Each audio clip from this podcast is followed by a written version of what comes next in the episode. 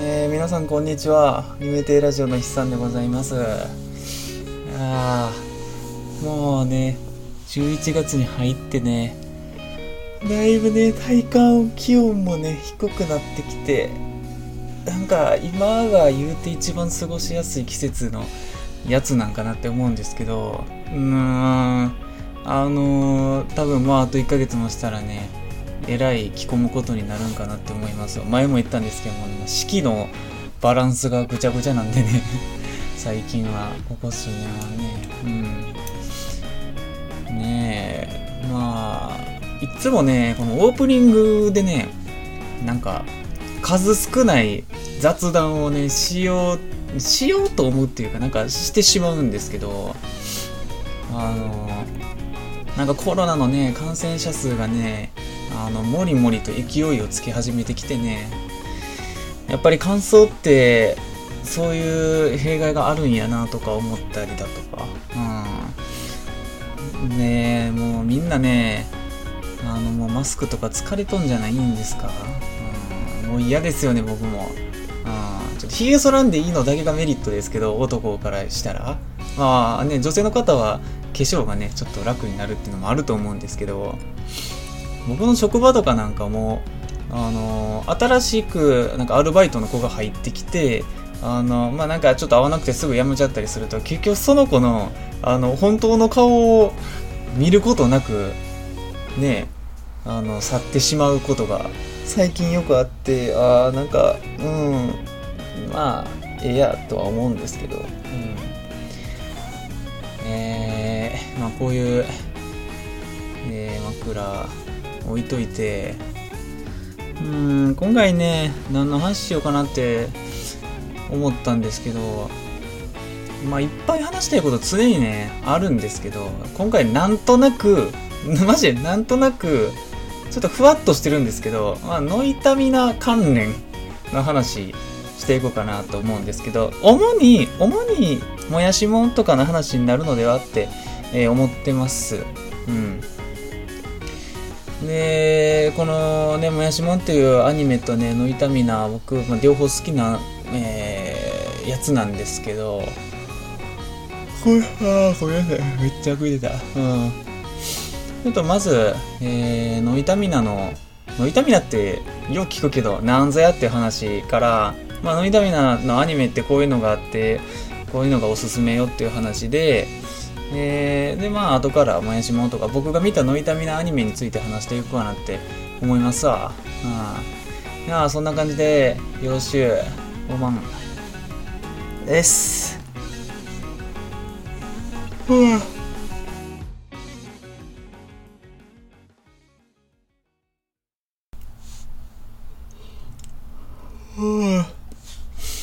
うんとまあねこんな感じでえー、の痛みなから話すんですよね。うん。えー、いつも通り Wikipedia 見ながらなんですけど、えー、ノイタミナはフジテレビほか同系列地上波一部局で放送されている日本の深夜アニメ放送枠名称である。ですね。うん。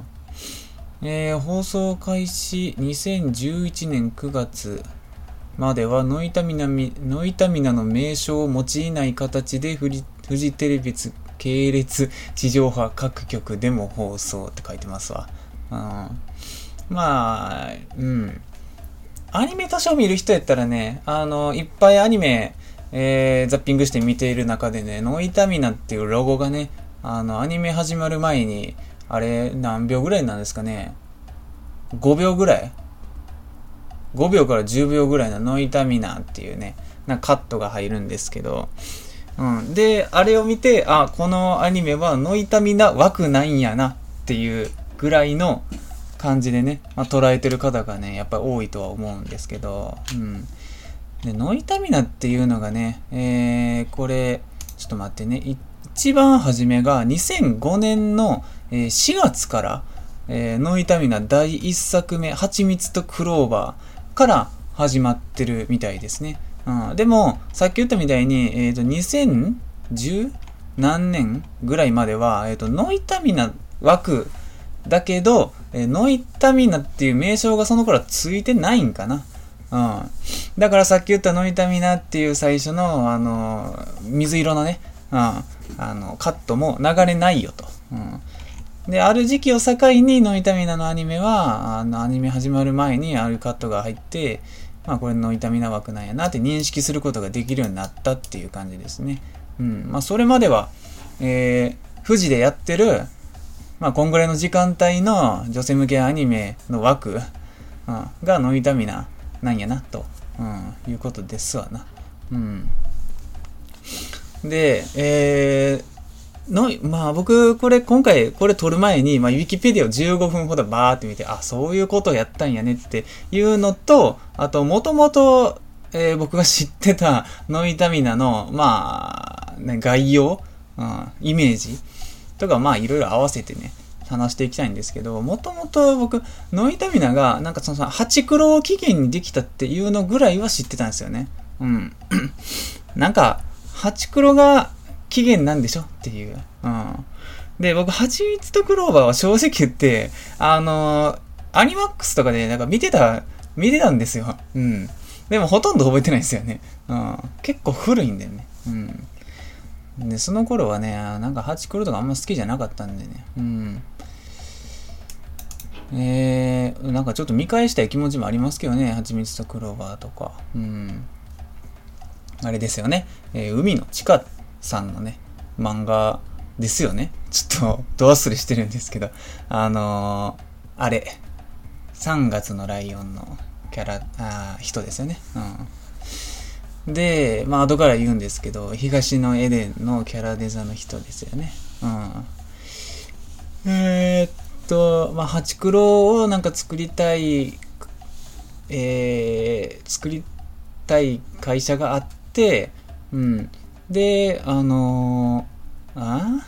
ちょっと読み解くのに時間かかるんですけど、で結局、ハチクロアニメ化するよってなって、えー、できた枠が、後々に、あの、えー、このフジテレビで、えー、これ難しいんですよね。これ、ウィキ見ても何書いてるかよくわかんないんですけど、うん。えー、っと待って、もう一回読み直すね。うん。えー、女性向け作品を探していたフジテレビから声がかかり、えー、アニプレックス、えー、ソニーミュージックエンターテインメント等の、え、ソニーグループ企業や電通などが制作に参加して、2005年4月より、蜂蜜とクローバーをテレビで放送する計画が本格始動。うん。その後、別企画として動いていた人気少女漫画、えー、パラダイスキスも、はちみつとクローバーの後番組として放送することが決定。うん、そして、両作品を放送する枠にブランドを関する流れが出来上がり、最終的にはノイタミナという名称が与えられた。うん、っていうことですよね。うん、で、これ、ここで、あの、まあ、ハチクロが起源でできたっていうのプラス、僕がびっこれを読んで初めて知ってびっくりしたのが、あの、まあ、アニプレックスとソニーミュージックエンターテインメントと電通が、えっ、ー、と、こっから、あの、ずっとノイタミナに絡んでるっていうのが、すげえ納得がいったんですよね。で、なんでかっていうと、えっ、ー、と、あれですよね。えっと、で、もともと、えー、アスミックエースっていう、この、なんか J:COM これ、これも初めて知ったんですけど、j コムってジュピターテレコムの略なんですね。うん。僕ら j コム j コムって言ってあんま知らなかったんですけど、まあケーブルテレビの会社っていうイメージですよね、僕からしたら。うん。えー、 J:COM の子会社であるアスミックエースっていうと、あの、アニメ制作会社があるんですよね。で、そこの、えー、っと、まあ、えー、アニメ制作してる人、まあ、あえても個人名とか出さないんですけど、が、えー、もともとハチクロ作りたくて、で、一回、えー、中止になってるんですかね。うん。で、そのタイミングで、えー、これなんや。えー、あ、そうですね。さっき言った、えっ、と、富士で、え女装、あ 女装じゃない、女性向け作品の放送を探していた富士から声がかかって、えー、アニプレックスとソニーと、えー、電通が参加して、まあ、出資ですよね。うん。して、ハチクロがテレビで放送されるようになるんですよね。で、このアスミックエースっていうところが、えっ、ー、と、ノイタミナの、まあ、アニメ制作の、まあ、えっ、ー、と、多分初期の何割かを占めてるっぽいですね。うん。だから、あのーケーブルテレビ、特に、あの、なんかアニマックスで、ノイタミナの放送が、えっ、ー、と、多かったのが、その理由なんかなって僕今回思いました。うん。あの、アニメの制作会社ってそういうのごちゃごちゃしててすげえ、えー、難しいですよね。うん。で、後から言うんですけど、だからノイタミナで放送してた、ノイタノイタミナ枠で放送してるアニメでは、なんか大概アニマックスとかケーブルテレビでやってる気がするんですよね。しかも、あのー、結構その、時系列で見る感じ、えっ、ー、と、地上波での放送時期になんかほぼ被ってますよね。うん。うん。だから、もともと多分版権があっちにあるから、うん、あんまり気にせず、もう放送開始直後ぐらいからアニマックスでバンバン流してたんですかね。うん。そこが今回の 僕の一番の驚き、そのガテンの生き方、これすごい、すごかったですわ。うん。そういうことねって言って。うん。で、これらの経緯から本枠で放送される作品には、富士電通、ソニーミュージックエンターテインメントグループ各社が全て関与しているっていうことですね。いやー、難しいですね。あ世の中って。うん。で、えー、まあ、ノイタミナみんな知ってるんですけど、えー、っと、アニメーションっていうローマ字の、えー、まあ、逆さ読みですよね。うん。アニメーションを逆さでローマ字で読むとノイタミナになるという、うん。まあ、よくあるやつですよね。ヘルシングみたいな。うん。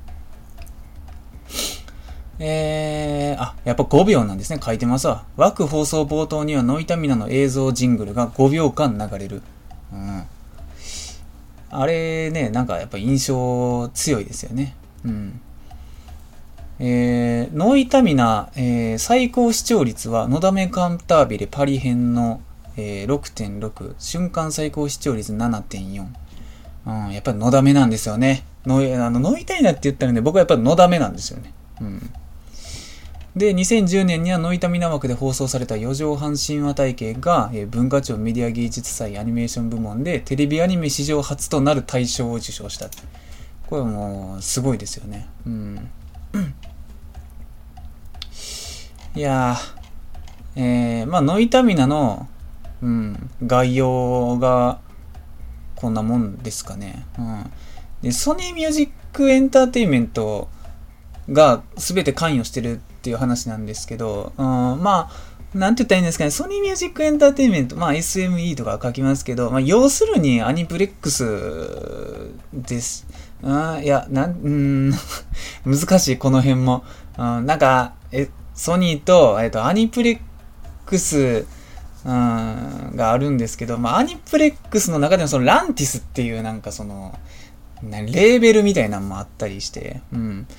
だから、えー、っと、ノイタミナの曲は、まあ、要するに全部、えー、ランティスなんですかね。まあ、もしくはアニプレックス。うん。うん、まあ難しい話ですよね。うん。まあ、ソニーミュージックエンターテインメントか、ランティスか、みたいな。うん。まあそこら辺は詳しくはわかんないですけど、このアーティストはランティスで、とか。うん。いや、そういうのありますよね。あの、あれの時にやっぱりね、深掘りちょっとしてましたよね。あの、えー、白箱？結局白箱のここの話まだできてないんですけど、白箱ではね、新しいアニメ作るぞってなった時に、まああの、えー、声優のキャストを決める会があって、うん、そこで、えー、っと、まあ、出資してくれる会社に、えー、まあ、例えば、えー、ソニーミュージックエンターテインメントがいたら、やっぱりその話し合いにも同席することになって、えー、結局監督が、えー、起用したい声優じゃなくて、その、まあ、ソニーなり、ランティスが保有してる、まあ、歌メインの、あまあ、歌って踊れる声優を、まあ、無理やり起用させたがるみたいな話ありましたよね。うん、やっぱあれ、ああいうのとかアニメ作ってる、えー、まあ、特に監督さんとかからしたら、うん、まあ、渋い表現なんかなって思いますよね。うん。なんか、僕はあの時思い浮かべたのが、やっぱりあの、千原みのりとか 千原みのりさんとか、そういう、あのー、ね、歌とかね、あの、まあ、水木奈々さんとかね、うん、歌、歌う系の声優のね、起用を、あのー、まあ、プッシュする会社がいるみたいなね、うん。本当はね、あの、監督としては、まあ、キャラに合った、監督のイメージボードに合った声を出す声優、キャリア関係なし、うん、この初々しさを逆に、みたいな、うん、その宮崎アニメみたいなのをしたいんやけど、みたいな話ありましたよね。うん。ぶえー。うん。あとなんか書いとるかな。うん。特にないかな。うん。じゃあ、えー、もや、もやしもんじゃない。えー、ノイタミナってどんなアニメやってんやっていう話したいんで、まあちょっとあのー、箇条書きで読んでいくだけなんで、あれなんですけど、まあさっき言ったハチクロですよね。ハチクロが2005年4月にやってると。うん。で、ハチクロ2期やって、あとね、働きマンとか。で、働きマン2006年、のだめカンタビレ2007年、あとね、えっと、もののけ。これ意外と好きですね、僕、もののけ。うん。えー、で、もやしもんが2007年で、えー、図書館戦争2008年。えー、のだめカンタービレパリ編2008年で、えー、これ大好きです。東のエデン。東のエデン2009年。うん、これがノイタミナーで初めての、えっと、オリジナルアニメやったはずですね。完全にオリジナルのアニメです。うん。で、これは何を隠そうも神山健二がもう監督、脚本、演出、おそらく全てしてるかと思われる。演出じゃないの、まあ、シリーズ構成とか。うん。原作持っててね。うん。で、キャラデザが海野千佳さんと。うん。いや、東のエデンもね、めちゃくちゃいいんですよね。うん。で、えっ、ー、と、東の、東のエデンの次が、えー、東京マグニチュード8.0。うん。これ言わずとしてら、言わずと知れた名作ですよね。うん。まあなんか悲しい話ではあるんですけど、うん。あまりにもリアルすぎて、うん。えー、のだめカンタービレフィナーレ2010年。あー、のだめカンタービレって3期まであったんですね。そういえばそうやったかなうん。そっか。うん。一応最後まで見たんですけどね。のだめは、えー、っと、アニメも映画も漫画も、読みましたわ。うん。やっぱり、個人的にはドラマがやっぱりいいですよね。僕、のだめカンタービレの影響で、あの、あれですよね。えっ、ー、と、上野樹里さんっていうね、あの、のだめの役をされてるしね、女優さんがいらっしゃるんですけど、あの方がすごい好きになってね、うん。まあ、多少はなりとも現実世界の女の人の好みに反映されてしまうという、まあ、弊害があったんですけど、うん。まあ、弊害？うん、弊害ではないか。うん。えー、ね、のだめカンタービレフィナーレの、えー、シリーズ構成、中島和樹さんなんですね。うーん。なるほど。この前言った人ですよね。うん。あと、四畳半神話体系が2010年の4月と。うん。で、もやしもドラマ版。うん。えー、アニメ版が2007年で、ドラマ版が2010年にやってますね。うん、で、これね、えっ、ー、と、僕あんま知らないんですけど、多分ですよ。多分なんですけど、ノイタミナ唯一の実写ドラマやと思いますわ。他全部アニメーションなんですけど、うん。よっぽどね、このもやしもん好きやったんかななんでドラ実写ドラマ化をノイタミナ枠で放送するまでに至ったんか正直言って謎なんですけど、のうん、なんかハマってたんですかね、ノイタミナに。うん。まあこれ、後々話していきたいんですけど、うん。えー、あとね、四季。四季とか、あと、クラゲ姫。うん。えー、で、あと あごめんなさい。えっ、ー、と、フラクタルね。うん、フラクタル。うん、山間の作品ですよ。おい。うん。山間の作品です、フラクタルは。うん、これもなかなか、あの、癖の強いアニメですわね。うん。で、C とかね、C とかやってたんですね。うん。で、これ有名ですよ。あの花。うん。あの花もね、の痛みなんですよね。うん。いや。あの花もうな、うん、あの花もね、クラナドと一緒で、なんかもう一回見る勇気が出ないんですよね。うん、ちょっと泣きすぎるんで。うん。うさぎドロップとかね。うん。あと僕が見てるので言うと、ギルクラ、えー、ブラックロックシューター、あー、これ好きです。えー、坂道のアポロン。うん。さ、坂道のアポロンはね、あの、2012年なんで、8年前でしょ。8年前ということは16歳の時なんで、高1か。うん。高1、あそんぐらいですね。高校入ってから見てた記憶があって、その時多分僕はアニメを結構、あの、逐一見てる、なんかピークの時期やったと思うんですよね。うん。なんかマイクール、ね、あの、ネットであるじゃないですか。あの、次の夏アニメ、えー、PV 一覧みたいな動画あるじゃないですか。それで坂道のアポロンを見つけて確実に見るって思った作品でしたね。うん。坂道のアポロン。もうね、やっぱりね、おしゃ、おしゃれすぎるんですよね。うん。なんかね、やっぱジャズのアニメやってくれるとあんま思ってなくて、うん、ジャズの漫画何種類かあると思うんですけど、坂道のアポロンがね、アニメ化されてるので言ったらなんか唯一ぐらいの気がしますよね。ま、ブルージャイアントってアニメ化してましたっけ？最近知ってたりすんかな？ちょっとわかんないんですけど。うん。えー、まあ、ただ一つ言えるの坂道のアポロンは、なんか高校生がジャズするアニメなんですけど、最終的には昼ドラになるっていう 話なんでうん。まあ、あれはちょっと高校生には早かったかもしれないですね。うん。登場人物はね、高校生やったりするんですけど。うん。あとね、釣り玉。うん、これもやっぱ高校の時見てた記憶が僕強いですね。うん、釣り玉もね、普通に良かったです。めっちゃ好きなアニメですね。うん。で、釣り玉で、釣り玉でではないんですけど、あの、あれが好きになりましたよね。あの、あのー、あれどうするした？えー、釣り玉で、あれが好きなんですよね。あの、あ、そう、富士ファブリック。富士ファブリックをね、うん。富士ファブリックが主題歌なんですよ。うん。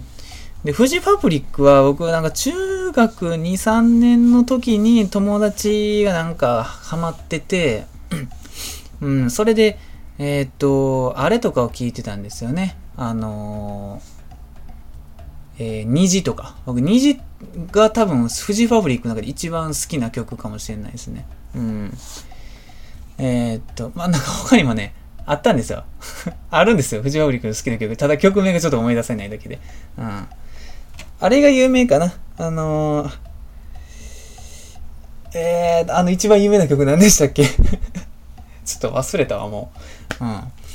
まあいいや。うん。もやしもリターンズっていう、もやしもの2期やってて、えー、と、あと2012年にですね、サイコパスっていうね、これもうノイタミの代表するアニメですよね。がやってます。あと、刀語り、ノイタミナ版ですよね。刀語りちょっとややこしいんですけど。うん。ノイタミナ版ね。あの、1時間の方ね。うん。で、これ、多分ノイタミナの中で、2番目か3番目ぐらいに好きな、えっと、ピンポンですね。うん。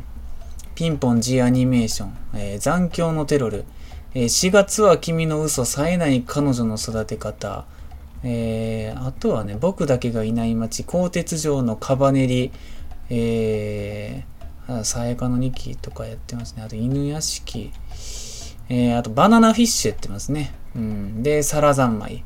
うん。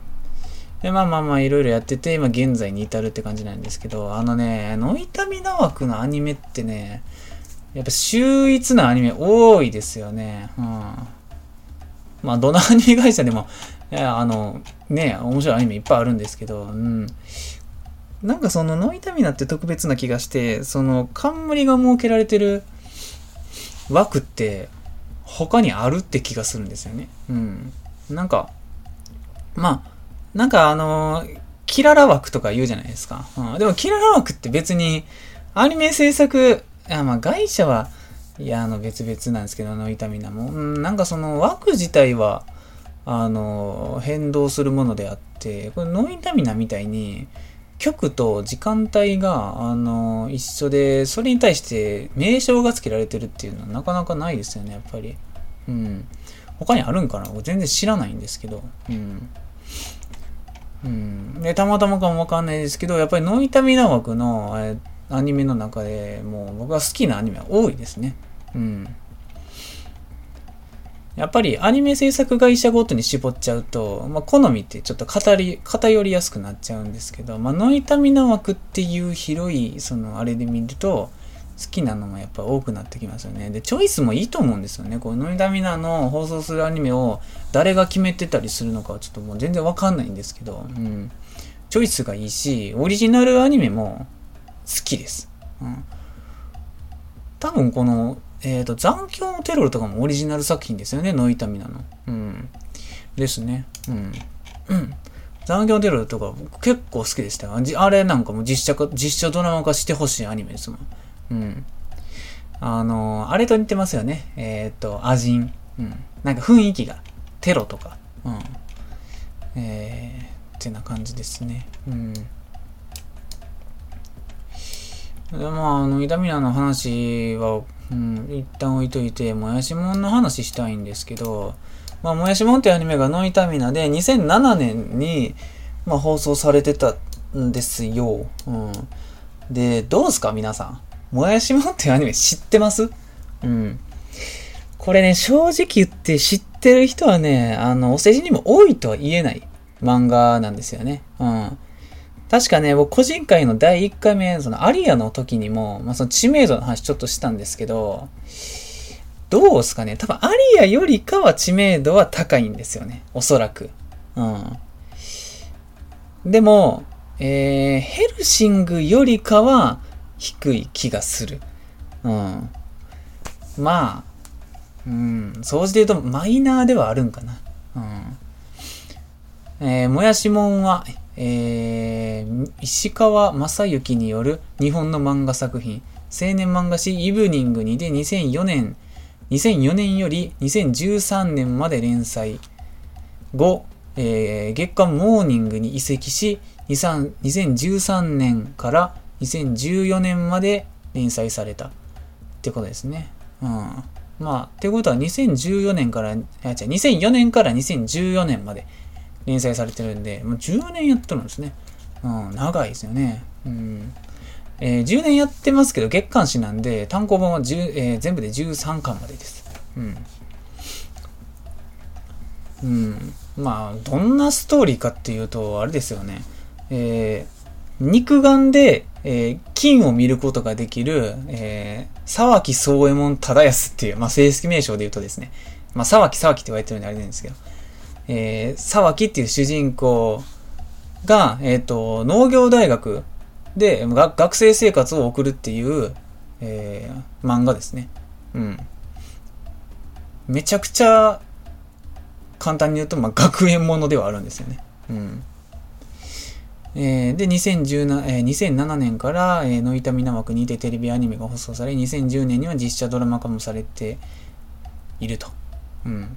2012年で、えー、もしもリターンズでアニメの2期が放送されたと。うん。えー、作品解説。作者の説明によると、農大で菌とウイルスと少しばかりの人間が右往左往する物語である。らしいですわ。うん、作者によると。うん、まあ確かに、まあ言い得て妙ではあると思います。うん。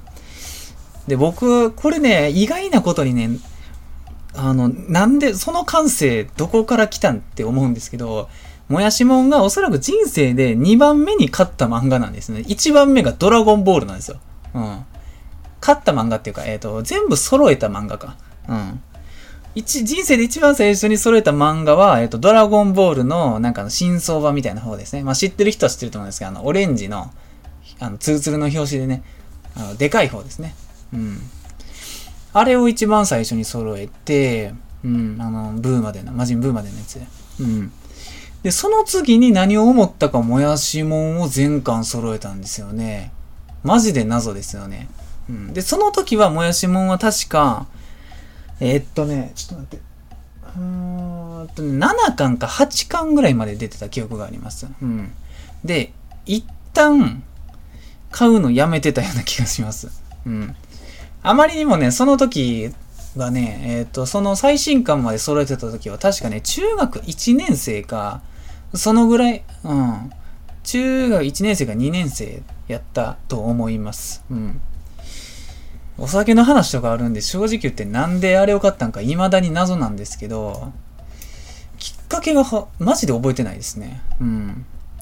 なんであれを知ることになったのかすらも覚えてないです。おそらく、いつものパターンで言うんだったら、ジャケ買いやと思うんですよね。本屋で。僕、その時、もうほんま毎日のように行く本屋があって、うん。なんかレンタルビデオショップも兼ねてる本屋なんですけど、あの、全くチェーン店じゃない。逆に珍しくないですか？チェーン店じゃないレンタルビデオショップ兼本屋。うん。そう、なんかポイント還元率が異常に良かった記憶がありますわ。うん。うん、で、うん、買ったのかなおそらく。うん。ですね。うん。で、あれか、2014年まで、えー、連載してたっていうことは、6年前、6年前か。6年前ってことは、僕が？18、高3ぐらいの時か。うん。なるほどね。結構やってたんですね。うん。うん。で、やっぱり未だに覚えてるのが、その中学の頃にもやしもん買って、えー、最新刊まで揃えてたと。で、その頃、連載してる、してた内容としては、えっ、ー、と、日本酒と、えー、ワインの話ぐらいまではやってたんかな？多分。うん。で、その時に日本酒の話読んで、いや、日本酒うまそうって思ったのがめちゃくちゃ覚えてますね。うん。中学1年生にて。うん。すでに。結果今日本酒好きなんですけど、というか、あの、ほとんどの酒が好きなんですよね。うん。飲めへん酒って多分、あんまりないんですよね。泡盛とか、そういう、なんか、通常手に入らない酒以外を除いて。うん。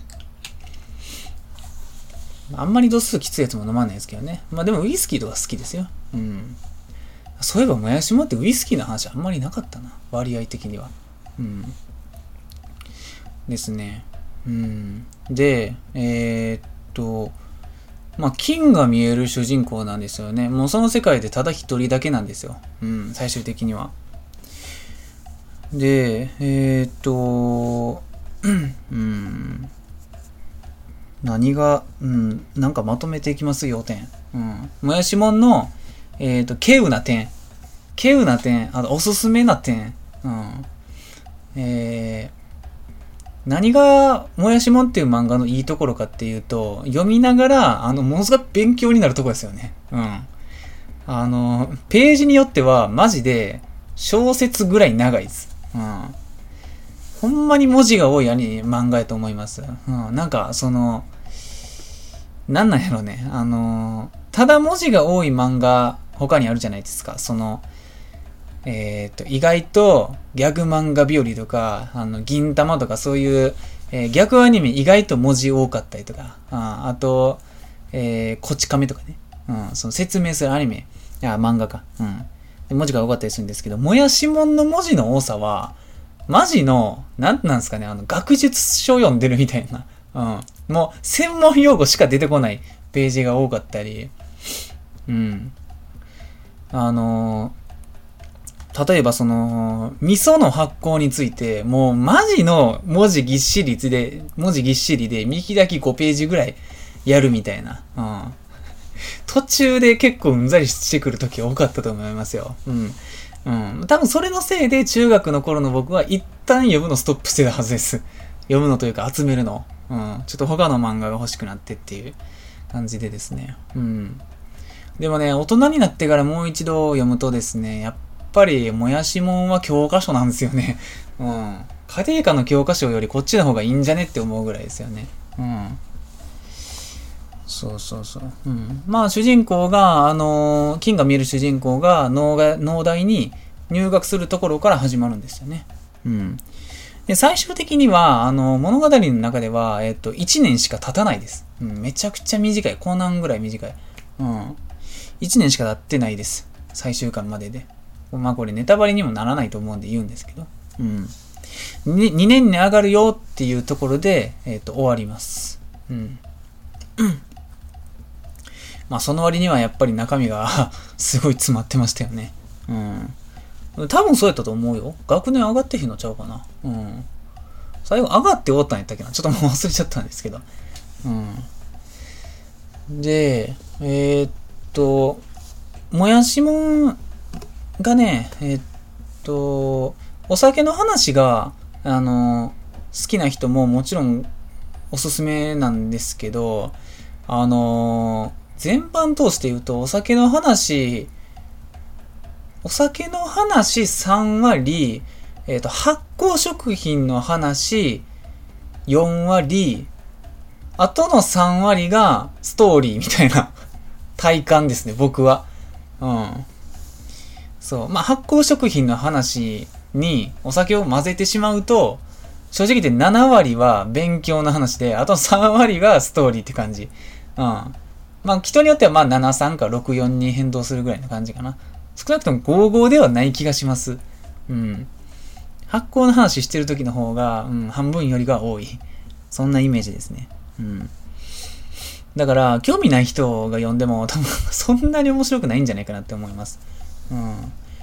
あのね、あの、知識が豊富なのか、あの、お調べになって書かれてるのか正直わかんないんですけど、かなり専門的なことまで書いてるんで、うん、まあ、ざっくり表面だけ読む感じでいいと思いますけどね。うん、あれ全部読んでたらね、相当しんどいと思うんで。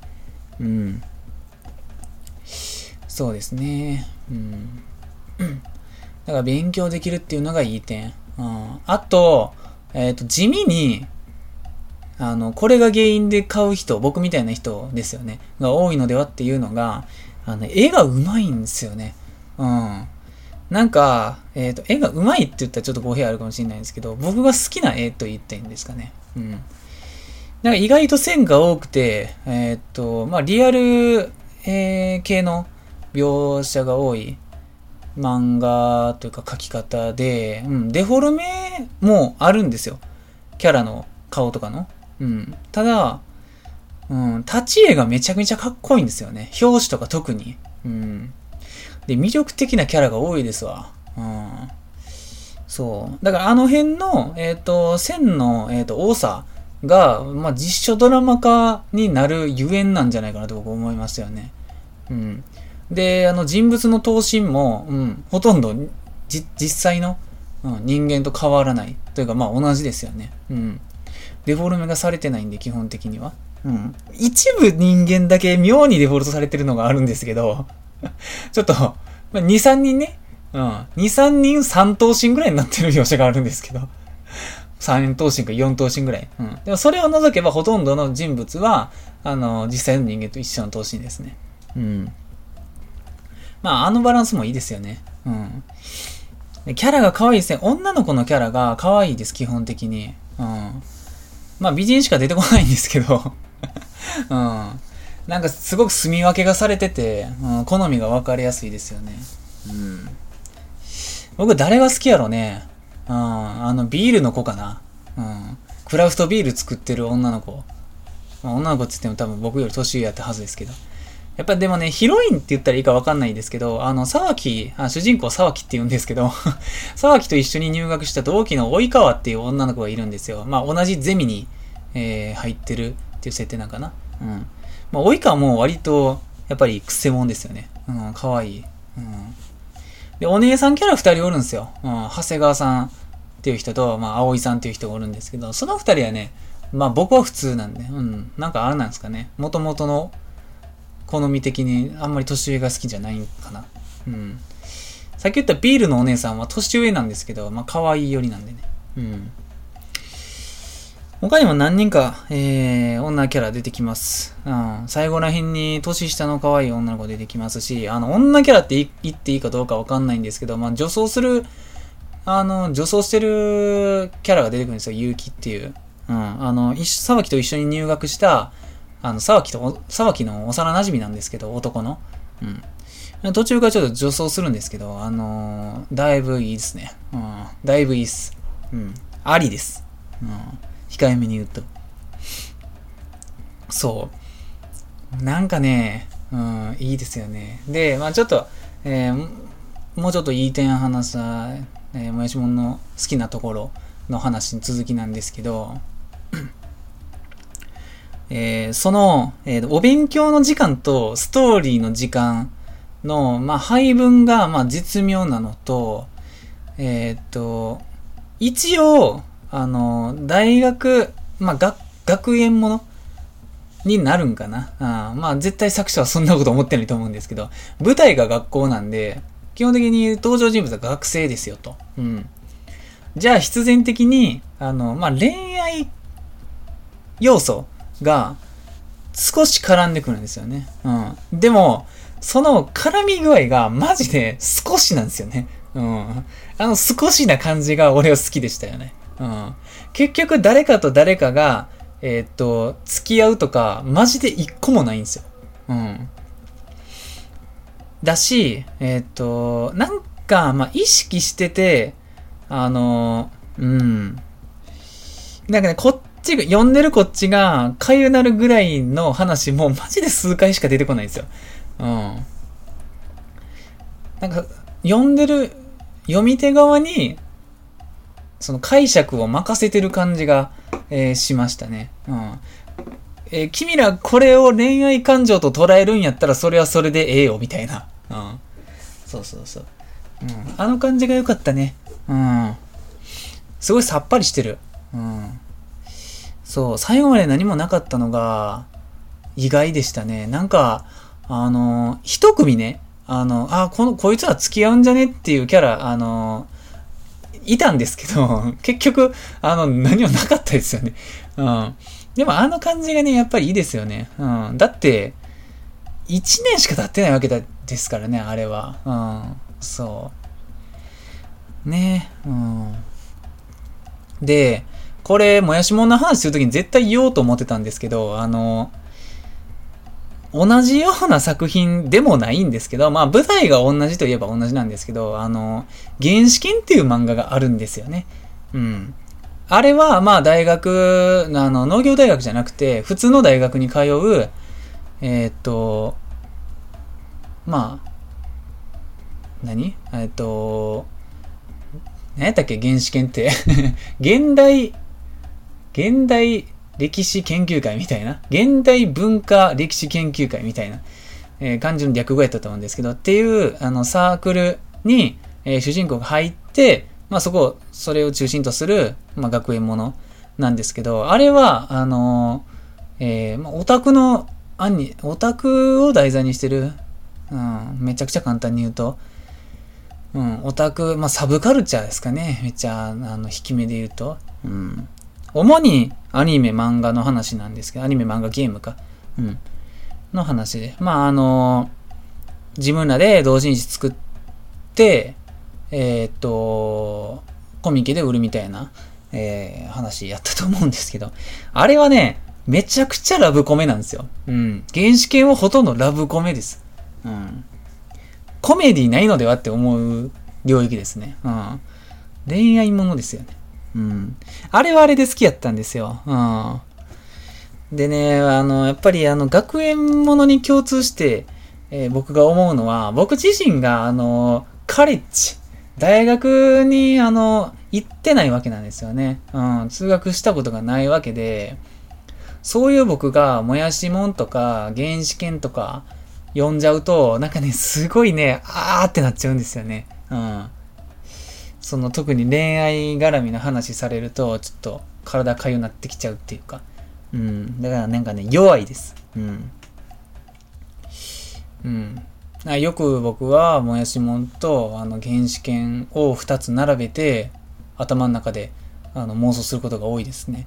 うん、もやしもんはこうやったけど、原始圏ではこうなってたんやろうなっていう。うん。で、原始圏はね、もやしもんと違うところが、あの、決定的に一つあって、えー、っと、原始圏はね、すごい長いスパンの話なんですよね。うん。すごい長いです。入った時にその原始圏におった先輩が働くとこまで描いてるから、うん。結構ね、何世代にも渡ってるんですよね、原始圏は。あの、無印と、あの、続編ありましたよね。原始圏2みたいな、続みたいな。うん。そっちも多分一応ね、僕読んだんですよ、漫画。うん。そう。で、アニメも、えー、やってるとこまでは見たと思います。確か2期ぐらいまであったと思うんで。うん。原始は原始圏で面白いんですけどね。うん。そう。まあ、そこがね、あの恋愛要素の絡め方がもやしもんの、うん、いいスパイスになってたなって僕思いますわ。うん。やっぱなんと言ってもね、絵がいいんですわ。うん、あの感じ好きです。僕持ってる漫画って基本的に、あの、読みたい漫画というよりかは、あの、手元に持っておきたい、うん、なんか、綺麗な漫画が多いんで、それの筆頭になりますよね、もやしもんは。うん。あとはね、虫師とか、アリアとか持ってるんですけど、全部ね、あの、絵が好みすぎて尊いって感じ。うん。もうな、キャピキャピの女の子が出てくる漫画を手元に置くっていう思考があんまないんですよね。うん。そう、なんかね、立ち絵でね、かっこいい漫画、好きですね。うん。コッペディオンとかそんな理由で買っただけですからね。うん。そう。うん。ですわ。うん。で、うん。主人公が金が見えるっていう能力があるんですけど、あんまりね、これをね、大々的に出さないのが、えー、もやしもんの特徴やと思いますね。うん。で、これね、何巻かの、あのー、巻末に書いてあったんかちょっと忘れたんですけど、もやしもんって、あのー、もやしもんってじゃないな。うん。その、なんか、最終巻ぐらいで書いてあったんかな。実はもやしもんは初期はこういう案だったみたいなのがあって、あの、主人公が金が見えるっていう能力があるから、なんかその、えー、っと、これ、何でしたっけ？えー、っと、イブニングか。そう、イブニングの編集長に、もやしもんは、主人公が金が見えるっていう能力があるから、その未知のウイルスと戦うストーリーにしてくれみたいなのを頼まれてたみたいなんですけど、作者が何としてでももう断固として拒否したみたいで、うん。で、まあ、あの、それの片鱗で、あの、一巻、一巻だけ、ちょっとだけ、あの、伏線みたいなのが貼られてるんですよ。うん。なんか、ちょっとだけシリアスな展開になり得る可能性を秘めてる発言みたいな。うん。その主人公が金が見えるっていう能力を、その悪用するかのような、その黒い発言みたいな。うん、でも結局、一個も触れてないです。うん、もうね、あれは多分ね、作者がね、断固として書きたくなかったんでしょうね。うん。その主人公、沢木が金が見える能力を駆使して、あの、人々を世界から救うみたいな、未知のウイルスから救うみたいな。うん、そういう話は絶対に書きたくなかったんでしょうなっていうのが、あの、わかります、最終巻で。うん。だからそれに、やっぱり、見合った内容になってるんですよね。うん。沢木は金が見えると。でも、それを、あの、人のために有効活用したりすることが、もうほとんどなくて、局所的にしかないんですよ。うん。でも少ないからこそ、すごい重要な時に、あ、裁きってそんなんできたんやっていう驚きがあって、僕はすげえいいと思いましたね。うん。あれがね、あの、乱用しちゃうとやっぱ俺杖系になっちゃうっていうか、特にそんな農大でそんな能力がお披露目になっちゃうと、もう引っ張りだこじゃないですか。だから、もうその能力を知る人も一部しかいないし、えっ、ー、と、話しても基本的には信じてくれないっていうスタンスなんですよね。うん。そう。あれがええですわ。うん。もやしものいいとこ。で、あともう一個ね、えー、っと、もやしもの、まあいいとことか特色なんですけど、沢木は金が肉眼で見えるんですけど、その目、目に見えてる時の金の姿っていうのが、その我々が電子顕微顕微鏡で見る金の姿ではなくて、すっごい可愛いキャラクターなんですよ。うん。それがもやしもの人気の、マジの4割、3、4割あると思います。うん。金のキャラクターが可愛いんですよね。うん。で、えっと、喋るんですよ、金が。うん。沢木ーっつって。うん。あれが可愛いですね。うん。で、あのー、僕は中学の頃、その集めてる時ね、あのー、もやしものその金のキャラクターが、あの、ガチャガチャで売ってたんですよね。あのー、もちもちのやつあるじゃないですか。もちもちのキーホルダー？なんかスポンジみたいな。うん。あれ筆箱につけて、あの、学校行ってましたね。うん。でなんかでも、ちぎれやすい形のやつが多くて、すごい、なんか、ブチブチちぎれてた覚えてますけど。うん。で、あのー、それのおかげもあってかですね、あのー、えー、もやしもんに登場する金のキャラクターが、えっ、と、まあ、主人公っていうか、え題材になった、えっ、と、確か絵本絵本かなんかがすげえ数出てるんですよね。うん。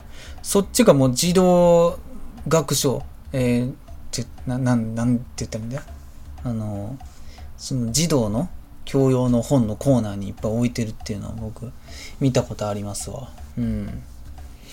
なんかね、その内容自体はあんま知らないんですけど、絵本なんで、なん、なん、なんなんでしょうね。何してるんでしょうね、その絵本の中で。発酵食品の話しとるんですかね。ちょっとわかんないんですけど。うん。いやー、うーん。あのキャラクターがね、やっぱいいっすわね。うん。この作者の知識の豊富さがやっぱりすごいと思いますわ。なんでそんなこと知ってんのっていう。うん。絵本の話。ああ。絵本もやしも金のオリゼ。歯を磨こう。ああ。こういう感じなんですね。やっぱり。えー、絵本のもやしもん金のオリゼ。手を洗う。いただきます。歯を磨こう。挨拶。数字で遊ぼうと、えっ、ー、と、クリスマス。いやこういう、ほんまの、あのー、ね、あのー、幼稚園児とか、えー、未就学児に向けた絵本なんでしょうね。数字で遊ぼうとか、歯を磨こうとか。うん。こっちの展開があるっていうのが、僕、もやしものすごいとこやと思いますね。うん。そこも描けるっていうのがね。でも普段描いてる絵はめちゃくちゃ綺麗よっていう線が多くて。うん。そう。あとね、やっぱりあの、お酒の話が多いんでね、あの、もやしもんの、えー、っと、限定の日本酒もね、発売されてるんですよね。うん。もやしもんが発端ですごく有名になったお酒っていうのもあるんですよね。うん。これ、本当に作者としては嬉しいことやと思いますわ。うん。まあこれ前一回ね、えー、っと、レギュラー界で言ったんかなうん。なんかあの、龍神丸っていう日本酒が、えー、もやしもんの影響もあって、めちゃくちゃ有名になって、うん、今ではもう入手困難と。うん。そういう話もありますよね。2巻に登場するんですけど、龍神丸っていうのは。うん。いやですね。多分ね、もやしもんの影響と思うんですよね。龍神丸がこんなに手に入りにくくなったのは。うん。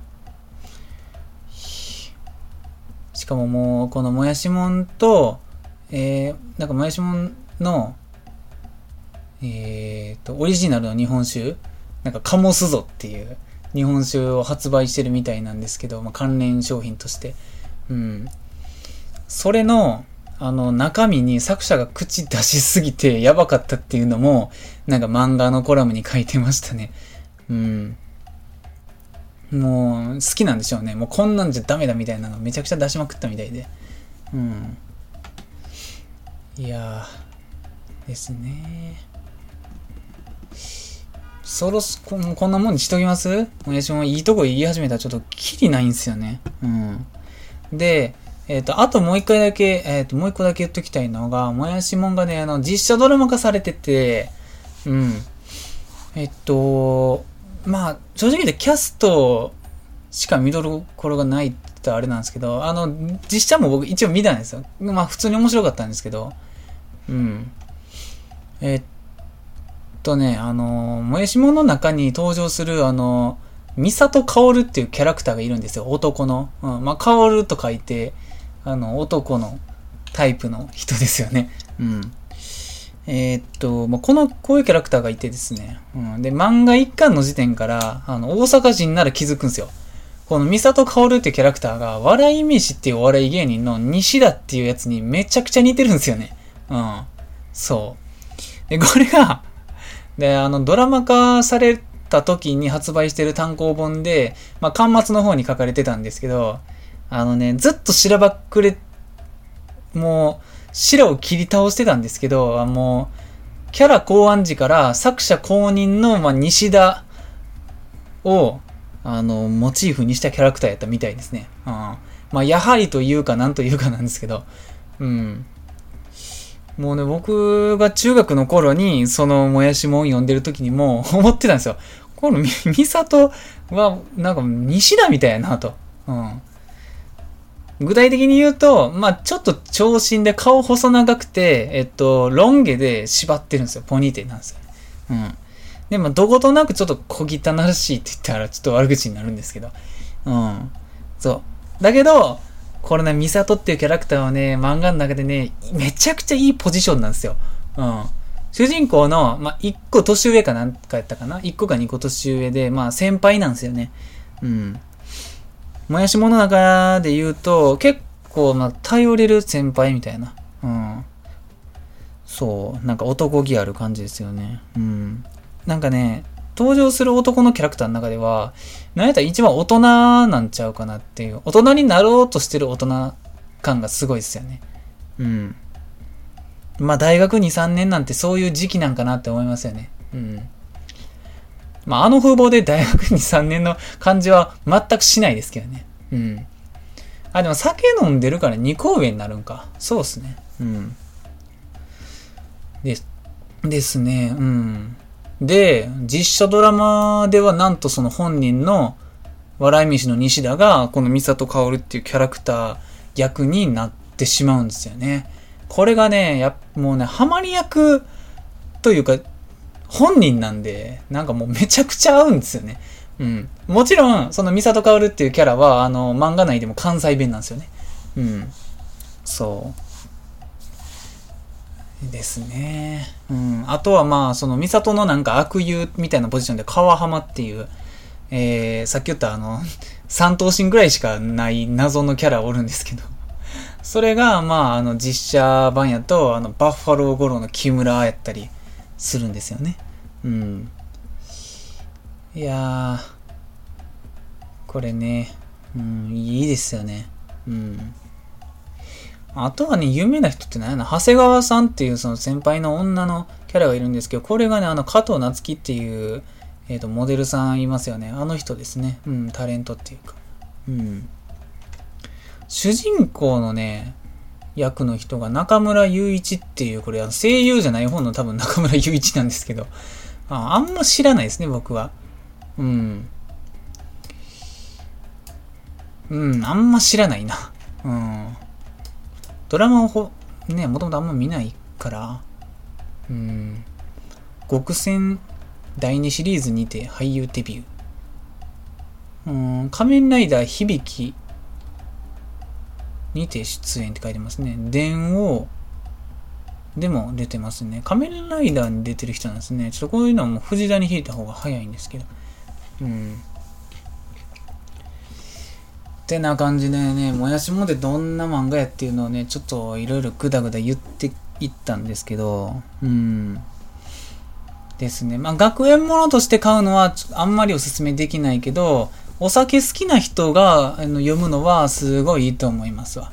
うん。ですね。まあ、あとはあの絵が好きな人、うん、ですね。あのノリと。うん。ですね。まあこれ読んだ人にしか通じへん話ちょっとだけすると、あの、沢木と結城が、あの、最後ら辺に、あの、ベッドでイチャコラするじゃないですか。あのシーンで、俺もう、ほんまにちょっと感極まりましたよね。うん。あのね、沢木結城の、その掛け算が、ちょっとあまりにも良すぎるんですよね。うん。正直言って、あの、薄い本でもっと出てほしい組み合わせやと思いますわ。うん。もやしもそっちもカバーしてんのすごいと思いますね。うん。で、2004年からやから、あのね、2004年じゃねえわ。あ、そうだ、連載は2004年か。うん。4年からやから、結構先取りのような気しますよ。うん。いや。まあまあまあ、あれいいっすよね。うん。まあそんな話は置いといて。うん。こんなところか？うん。ちょっとノイタミナの話をしたにしては、あの、もやしもん以外のノイタミナアニメについて触れることができなかったんで、ちょっと名残惜しいんですけど、本当に東のエデンの話とかしたかったんですけど、僕、めっちゃ好きなんで。うん。そうですね。強いて言うなら、ノイタミナで他のアニメで話すとしたら、東のエデンとピンポンかな。うん。その辺の話はまた別でしたさはありますね。四畳半神話体系とかはね、あえて語ることは逆にない感じがしますね。うん。そう。これね、見てたらわかると思うんですけど、マジでノイタミナのアニメはアニマックスでめちゃめちゃやってるんですよ。うん。そう。だって、働きマンとかめっちゃアニマックスでやってた記憶ありません？うん。正直、もやしもんも、もうアニマックスでやってる時からめちゃくちゃ気にはなってたんですよね。うん。曲とかがね、いいんでね。もやしもん曲もいいんすよ。うん。なんか、あの、ほんわかしてて。うん。そんな感じかなうーん。漫画でね、やっぱアニメが最後までできてないんで、漫画の最後の畳みかけ方がすっごいなんか上手くて、ああ、もう何も思いところ、あ思い残すことないなって感じで終わるんですよね。うん、その話とかもしたいんですけど、アニメではね、やってくれないんでね。ちょっと難しいっすよね。うーん。うん、あの、沢木の金が見えるっていう力について、最後ちょっとね、ほんまの最後の最後でちょっと掘り下げてくれたのが僕はもうほんまに救いでした。あれが。うん。マジで何もないまま終わるんかなって思ってたんで。うん。まあそれも、まあこの作者としてはありなんかなとか思ってたんですけど、ちょっと触れてくれたんでよかったですね。うん。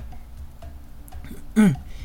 全体通してね、やっぱり全13巻っていうちょうどいいボリュームなんですよね。僕、さっき言った持ってる、えっと、もやしもんとアリアと虫師がね、全体的に少ないですね、関数が。うん。ですね。えっと、虫師が、まあ、特装版なんで、ちょっと減ってるんですけど、10巻までで、アリアも12巻までで、えー、もやしもんが13巻までなんで、なんか、そのぐらいの関数な、ね、漫画、好きですよね。読みやすくて。うん。そんなに漫画持ってる方ではないんですけど、うん。あとね、えっ、ー、と、コッペリオンと、メイドインアビスと、広角機動隊と風の谷のナウシカ。うん。それ以外はね、結構細々したのが多いです。連載中でまだ3巻とか。うん。あ、デデデデとか、あと、ガンダムのサンボルとかありますね。あと、ワタモテ、うん。とあとシティがあって荒井圭一のうんですねうんまああとはあのー、単行本ばっかりですねうん大友克洋の単行本が、まあ、ちょこちょことか。そんな感じですね。うん。のだめな話とかしたいですよね。うん。のだめってねすっごいいいんですよ。うん。あれは完成されてますよね。うん。そう。えー、じゃあ終わりますか。じゃあエンディングで。